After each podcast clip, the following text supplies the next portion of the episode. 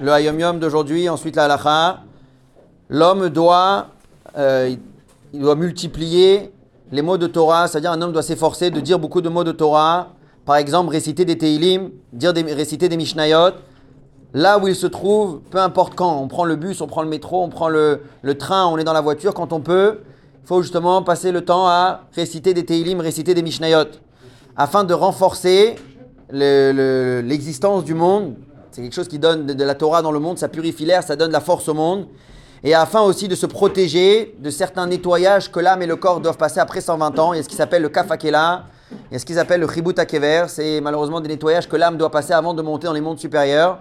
C'est marqué que ces punitions-là, nettoient essentiellement des paroles qu'on a dit qui servaient à rien, des dvarim betelim, qui s'attachent à nous et qui ne nous permettent pas de monter dans les mondes supérieurs. Donc si on veut se protéger de tout ça, hein, il suffit de réciter des Teilim partout où on se trouve, réciter des Mishnayot là où on se trouve, et à ce moment-là on est protégé et du Chibut Akever et du Kafakela, et on mérite tous les plus grands dévoilements de Akadosh Baruch Hu.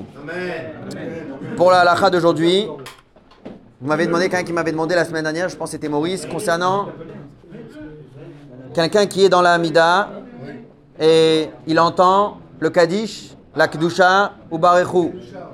Il est en pleine Amida, par exemple, il est arrivé un peu en retard, et il entend le Shaliar Tzibour qui est passé à la Kedusha ou qui est passé à Barechu, ou peu importe où est-ce qu'il est. Qu'est-ce que lui il est censé faire en pleine Amida Alors, la, la, la nous dit on s'arrête, on ne répond pas, mais on s'arrête et on écoute et on essaye de penser à ce que le Chazan est en train de réciter. Et à ce moment-là, ça pourrait s'appliquer que Shomea Keone, celui qui écoute, qui entend quelque chose, c'est comme s'il avait, c'est comme s'il avait répondu. Il ne faut pas répondre parce qu'on est en pleine Amida, c'est interdit. Mais à ce moment-là, ça Shem- Shomea Keone. Combien il faut s'arrêter? Combien de temps? Alors il dit lorsqu'il s'agit du Kaddish, il doit s'arrêter jusqu'à ce qu'il dit Idbarer Veishtabar. Ensuite, il peut reprendre son n'a pas besoin d'attendre tout le Kaddish, en plus c'est titre Kabbalah, etc.